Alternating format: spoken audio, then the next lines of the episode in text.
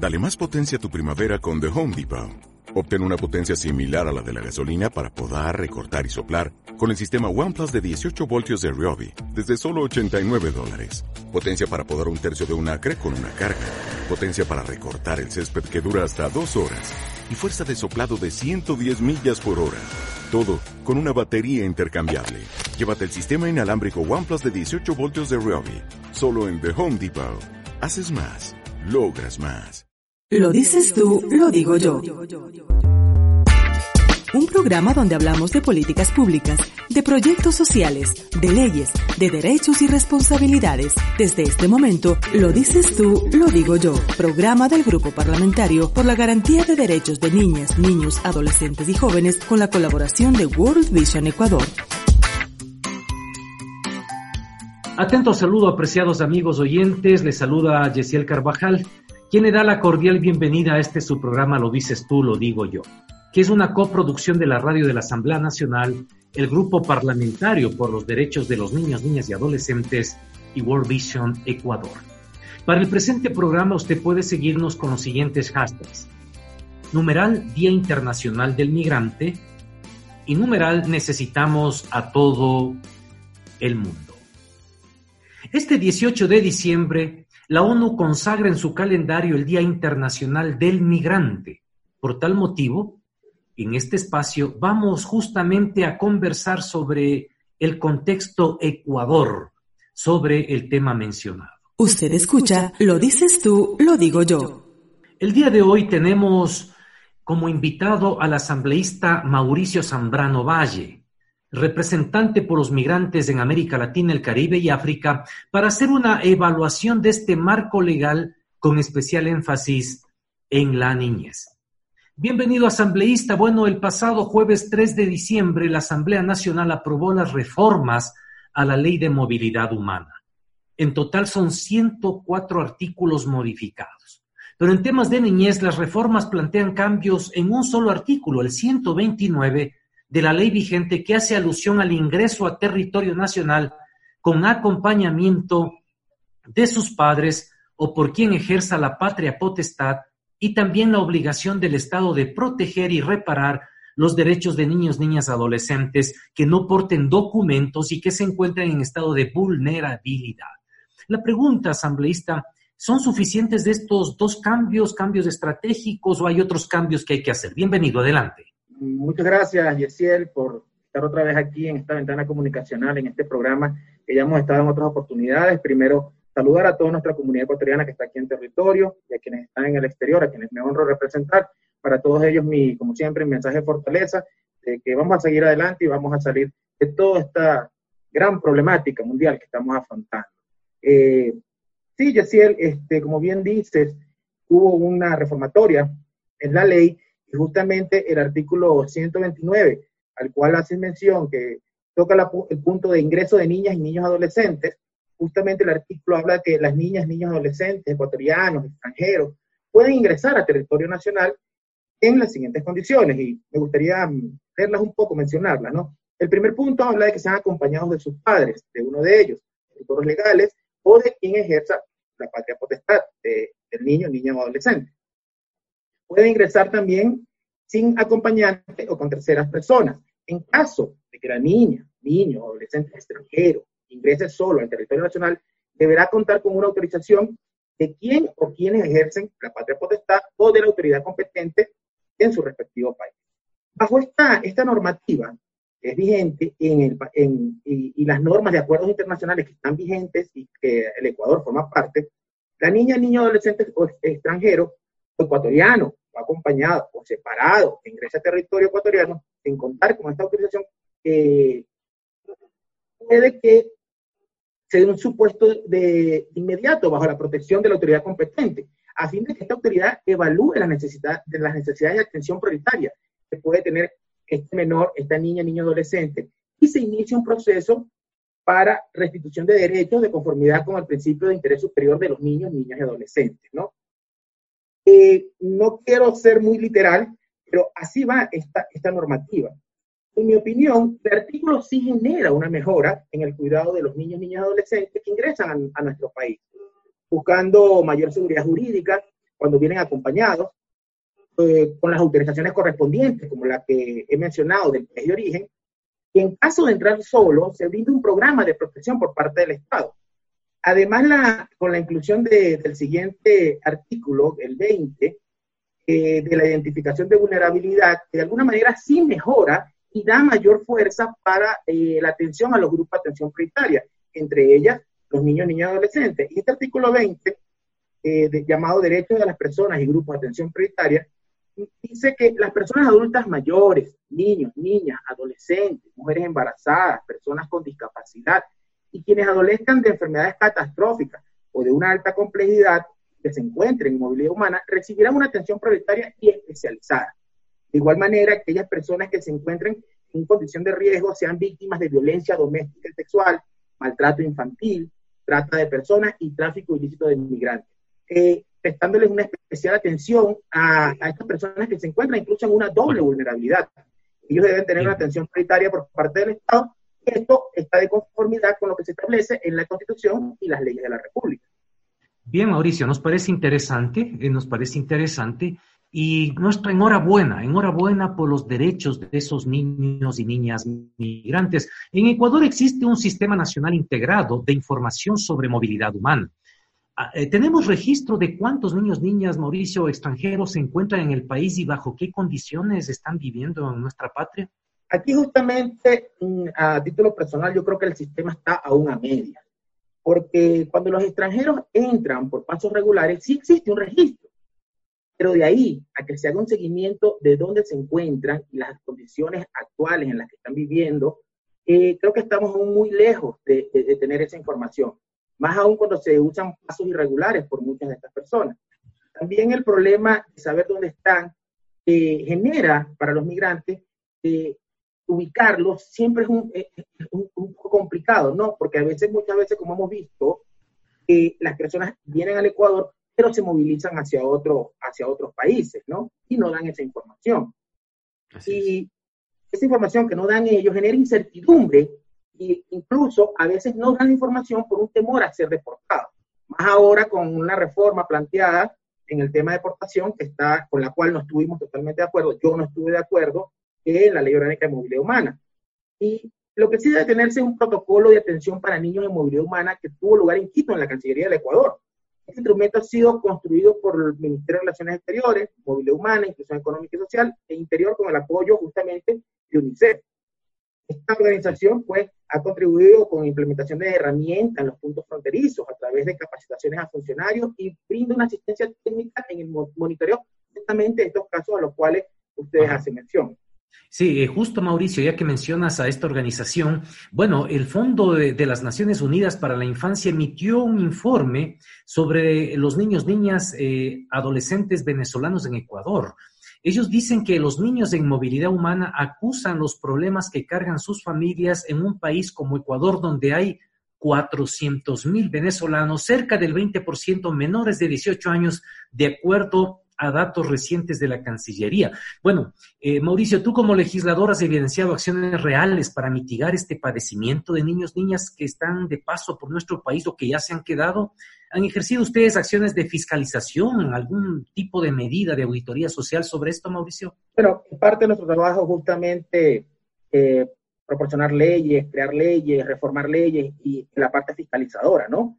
Eh, desde la legislatura eh, vemos que el gobierno no ha realizado las acciones completas, ¿no? Para dar ayuda a las familias migrantes. Hemos, lo hemos, ya lo hemos denunciado en otras oportunidades. Y por lo contrario, con las reformas enviadas a la Ley Orgánica de Movilidad Humana, hemos visto que se busca que el país sea un poco más seguritista. Esto, desde mi punto de vista, es regresivo en derechos. Nosotros sí hemos pedido en su momento información y que se transparenten los datos de los hermanos venezolanos en el país. Lo mismo no son 100% exactos. Nosotros hicimos un análisis en una oportunidad cuando decían que había más de 3 millones de, de venezolanos en el país, pues buscamos la información, hicimos un análisis justamente y determinamos que sí, es verdad, había entrado una cantidad grande, pero la misma había salido también, dejando un saldo migratorio casi de unos 500 mil, voy a decir un número redondo, pero esa era más o menos la cifra de hermanos venezolanos que se encontraban en el país. Y esto lo hicimos casi hace más de año y medio. Ahora, por eso vuelvo y repito, las cifras no son exactas.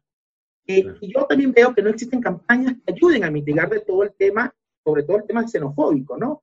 Por lo contrario, hemos, hemos encontrado con, con declaraciones de funcionarios que lo único que han logrado es que esto crezca, el tema xenofóbico, cuando se han suscitado eventos en los que se involucran a los extranjeros, incluso a hermanos venezolanos. Los mismos que eh, no han dejado de ser aislados, hemos estado muy pendientes de ellos, por eso yo considero que es importante eh, garantizar la protección de los niños migrantes y de los desplazados, y sobre todo salvaguardar sus derechos. Eh, proporcionar eh, suministros humanitarios que salven vidas en campamentos donde se encuentren estas personas, en áreas donde estén estas personas refugiadas o donde se encuentren haciendo su vida, rehaciendo su vida. Yo creo que también nosotros podemos ofrecer espacios adaptados para niños, espacios seguros donde los niños que están en tránsito puedan estar y, permanecer con sus familias, que es lo primordial, que estén siempre con sus familias y que no se separen. También por nuestra parte, eh, con las propuestas de leyes o reformas que, que, parte de nuestro trabajo y que hemos venido haciendo, hemos brindado a los gobiernos nacionales y locales a diseñar leyes, políticas eh, públicas, sistemas y servicios que tengan en cuenta a todos los niños y a sus familiares, inclusive, que aborden las necesidades específicas de los niños migrantes y desplazados, con el fin de poder ayudar a estas familias a que prosperen, que tengan una mejor forma de vida.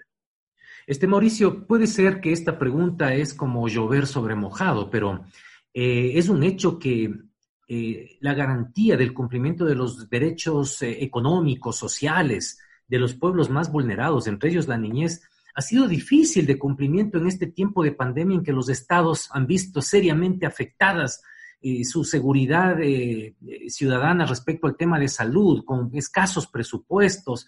Sin duda alguna, en todo lo que tú dices, el aspecto financiero, la política de Estado no pudo funcionar eh, eh, en, la medida ideal para poder auxiliar en lo que estamos hablando. Justamente, Yesiel, sí coincido contigo, no, no escapa este tema, al principio lo dije, es un tema que nos está afectando a todo el mundo, está sucediendo en muchos países, y sí, coincido contigo, lamentablemente eh, se necesita brindar un, un, buen sistema de salud.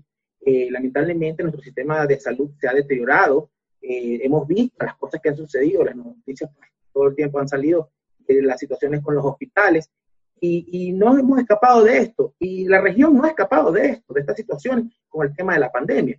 Coincido contigo, sí es importante y yo creo que aquí donde tiene que venir y lo, y lo he mencionado en otras intervenciones, donde nos tienen que hacer reflexionar a los líderes, las personas que hacemos política, incluso a personas que se manejan eh, en las empresas privadas, tenemos que tener un cambio de perspectiva, un cambio, una visión diferente.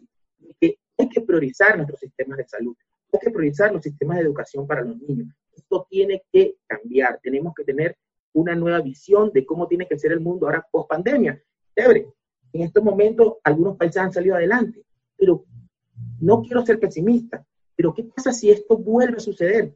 ¿Estaremos preparados mundialmente o cada país estará preparado para afrontar una situación como esta? Es aquí donde yo hago ese llamado a la reflexión, para que lo que tú bien mencionas eh, se pueda en cualquier otro momento, se pueda manejar de una forma, no voy a decir excelente, pero sí de una mejor manera para la ciudadanía.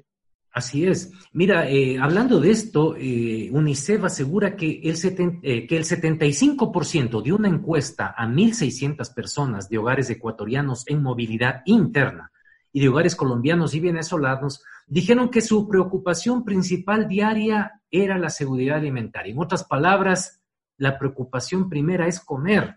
Esto indica que hay justamente un déficit desde lo más básico, pues, que justamente es la alimentación, y sin duda alguna esto evidencia lo que estamos hablando. Y no quisiera que sigamos redondeando ahí. Vamos a otro tema. La Asamblea Nacional está trabajando con el proyecto del Código Orgánico de Protección Integral de niños, niñas, adolescentes llamado COPINA. ¿Existen aportes de Mauricio para la protección de niños, niñas en movilidad humana? ¿Puedes destacarlos, mencionar algo que iría en el COPINA pensando en este tema? Claro que sí, Yesiel. Justamente nosotros, bueno, ya venimos formando parte del grupo parlamentario por los derechos de las niñas, niñas, adolescentes, justamente trabajando con el colega Franklin Samaniego, envió un fuerte abrazo, y los demás colegas que se han involucrado en, en este grupo parlamentario. Y justamente pues nosotros hemos impulsado una normativa para que se cumpla y, se defina eh, los derechos fundamentales de la niñez, ¿no? Y voy a ser muy puntual en esto, por lo menos que los niños no sean discriminados por su condición migratoria. Eso hay que entenderlo, o sea, son, niños, son vulnerables, eh, no puede haber una discriminación contra ellos. Los niños no pueden ser detenidos, los niños y adolescentes, por el hecho de que si quizás un paso fronterizo ilegal, pues no puede detenerse a estos niños y mucho menos separarlos de su familia, ¿no?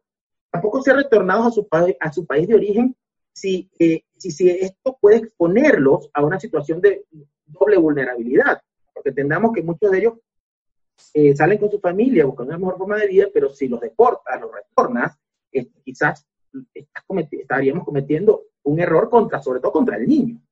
Eh, no ser separado de su familia, ya lo mencioné, o sea, los niños siempre tienen que estar con sus padres, con sus representantes, porque es algo que yo creo que es algo que ellos tienen que estar siempre protegidos. Entonces no podemos separar al niño. Ya lo vimos una vez en, en Estados Unidos, hubo una noticia grave eh, hijos de migrantes que estaban siendo separados. Y esto no puede suceder. Deben acceder, a, deben tener el acceso a servicios sociales en el país que se encuentre, sobre todo los niños.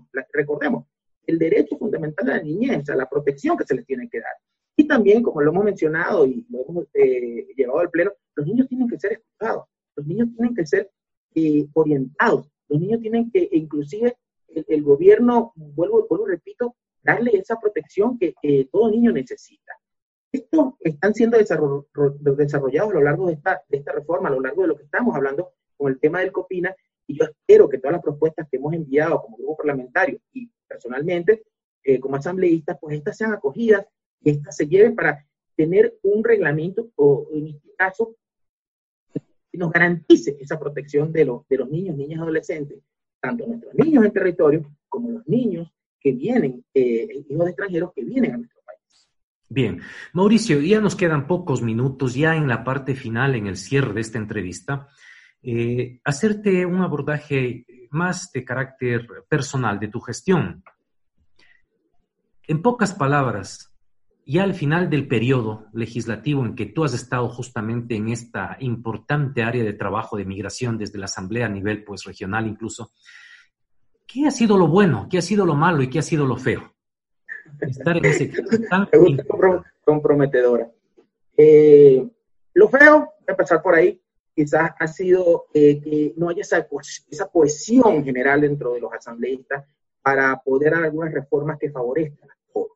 Entendemos que hay una visión política diferente entre cada uno, pero yo creo que eh, no, no, no legislamos para ciertos grupos, tenemos que legislar para un colectivo nacional. Y en mi caso, también legislo para nuestros hermanos eso ha sido quizás el que no haya esa cohesión para darle, dar esas reformas que garanticen a todos los ecuatorianos.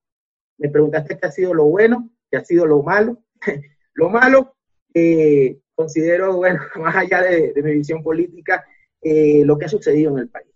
Eh, se, ha, se, ha, utilizado la persecución, se han utilizado cosas que no deberían estar dentro de la función legislativa. Yo considero que eso es malo, no debemos ser presionados, no debemos, eh, los asambleístas estamos, somos la voz del pueblo, la expresión, tenemos que velar, y no por el hecho de tener una presión, pues olvidarnos de eso. Lamentablemente eso ha ocurrido, eso ha salido en las noticias.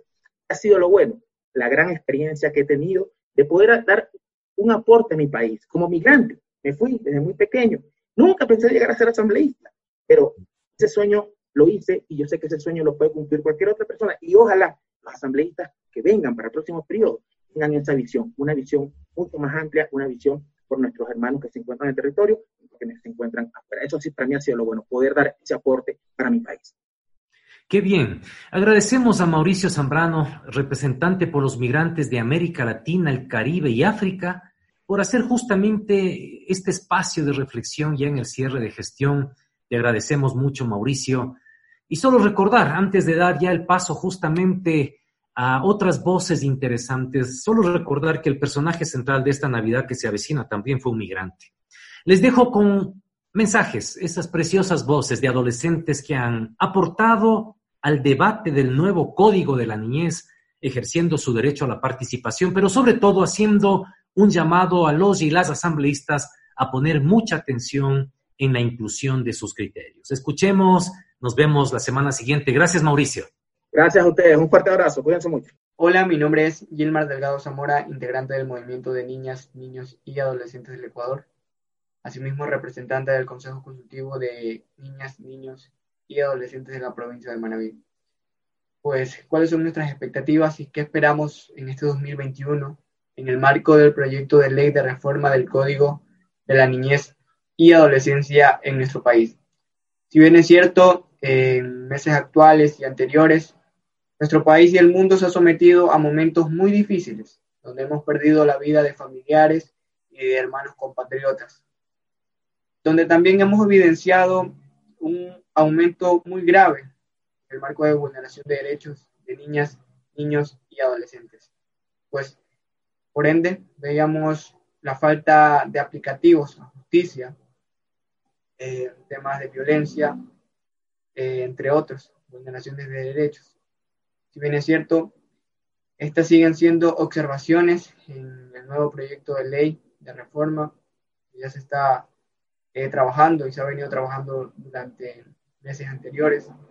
Pero además de eso, nuestras expectativas en el 2021 es que ya tengamos un proyecto de ley mucho más sólido, con leyes que verdaderamente en su aplicativo sean efectivos para cada uno de los niños, niñas y adolescentes del país. Además de esto, pues hago un llamado de manera general al Estado, a la sociedad y a la familia a que unamos fuerzas para obtener un código muy efectivo dentro de su aplicativo y que cada uno de, los niños, niñas y adolescentes del país pueda gozar de una plena garantía de derechos y sobre todo que se respete su interés superior del niño. A los tomadores de decisiones, decirle que nada de nosotros sin nosotros y que sigamos uniendo fuerzas para construir ese país como el tamaño de nuestros sueños. Hola, mi nombre es Noelia. Pertenezco al movimiento por ser niña y soy delegada a ROTNA, Red de Organizaciones por la Defensa de los Derechos de Niñas, Niños y Adolescentes. Tenemos necesidades específicas que afectan el desarrollo de nuestro pleno potencial y que impide que accedamos a todos nuestros derechos. En este sentido, el Código Orgánico de Protección Integral de Niñas, Niños y Adolescentes es nuestro escudo protector. Y para esto es indispensable que nuestra participación sea activa y genuina en la toma de decisiones y que tomen en cuenta nuestras demandas. No solamente queremos ser representados o representadas, queremos ser las y los protagonistas. Sin embargo, necesitamos el compromiso del Estado, de la sociedad y de nuestras familias, considerando que en este periodo de pandemia, donde las condiciones de vida se han agravado, estas se vuelven más urgentes y obligatorias. Necesitamos que todas las niñas, niños y adolescentes tengan acceso a un Internet seguro y a un aparato inteligente para que puedan seguir estudiando. Además que los padres, madres o cuidadores no utilicen el castigo físico como método para educarnos o disciplinarnos y que en las familias se garantice una convivencia armónica y respetuosa. Además que se proteja de manera absoluta y prioritaria la inversión destinada a niñez y adolescencia, asegurando la calidad, la oportunidad y la efectividad del financiamiento público destinado también a la prevención, atención y protección. Es necesario que se implementen políticas y programas de educación integral para, para la sexualidad con principios de laicidad, basados en evidencia científica, respeto e inclusión a las diversidades sexuales, además de elaborar programas orientados a la prevención de la maternidad en niñas y adolescentes. No hay causa que merezca más alta prioridad que la protección y desarrollo de niñas, niños y adolescentes, de quienes depende la supervivencia, estabilidad y progreso de todas las naciones. Justicia e igualdad es lo que añoramos los niños, niñas y adolescentes del Ecuador y del mundo. En este contexto, tengo muchas expectativas del proyecto del Código Orgánico para la Protección Integral de Niñas, Niños y Adolescentes. Espero y aspiro que cada una de sus disposiciones estén orientadas a crear condiciones materiales y afectivas que nos permitan alcanzar un desarrollo integral y una vida digna. Entiendo que el reto es enorme, pero queremos una ley que nos garantice una verdadera protección integral por parte del Estado, la sociedad y la familia. Pero no solo queremos conceptos, sino que queremos esa protección integral que se materialice en todos los periodos evolutivos de nuestra vida, inclusive en el prenatal y en los aspectos físicos, biológicos, psicológicos, moral, social y jurídico. Anhelo que este código para las niñas, niños y adolescentes sea capaz de prevenir y erradicar la desnutrición, el trabajo infantil y adolescente, el tráfico, la pornografía, la explotación sexual. en fin, la violencia en sus diferentes manifestaciones y espacios. Ojalá podamos cambiar esas cosas que tanto daño nos han causado y en su lugar podamos fortalecer la garantía de derecho macro a la vida, a la educación, a la salud, a la alimentación, a la identidad, a la cultura y a la recreación. Recuerden, no somos objetos, somos sujetos de derechos. En tal sentido, los temas de tendencia, patria potestad, visita, adopción, alimentos o régimen de protección económica, entre otros grandes temas, deben ser desarrollados pensando en la niñez y adolescencia y no en los intereses de los adultos. Sin lugar a duda, la construcción del proyecto del Código Orgánico de la Protección Integral de Niñas, Niños y Adolescentes es trascendental.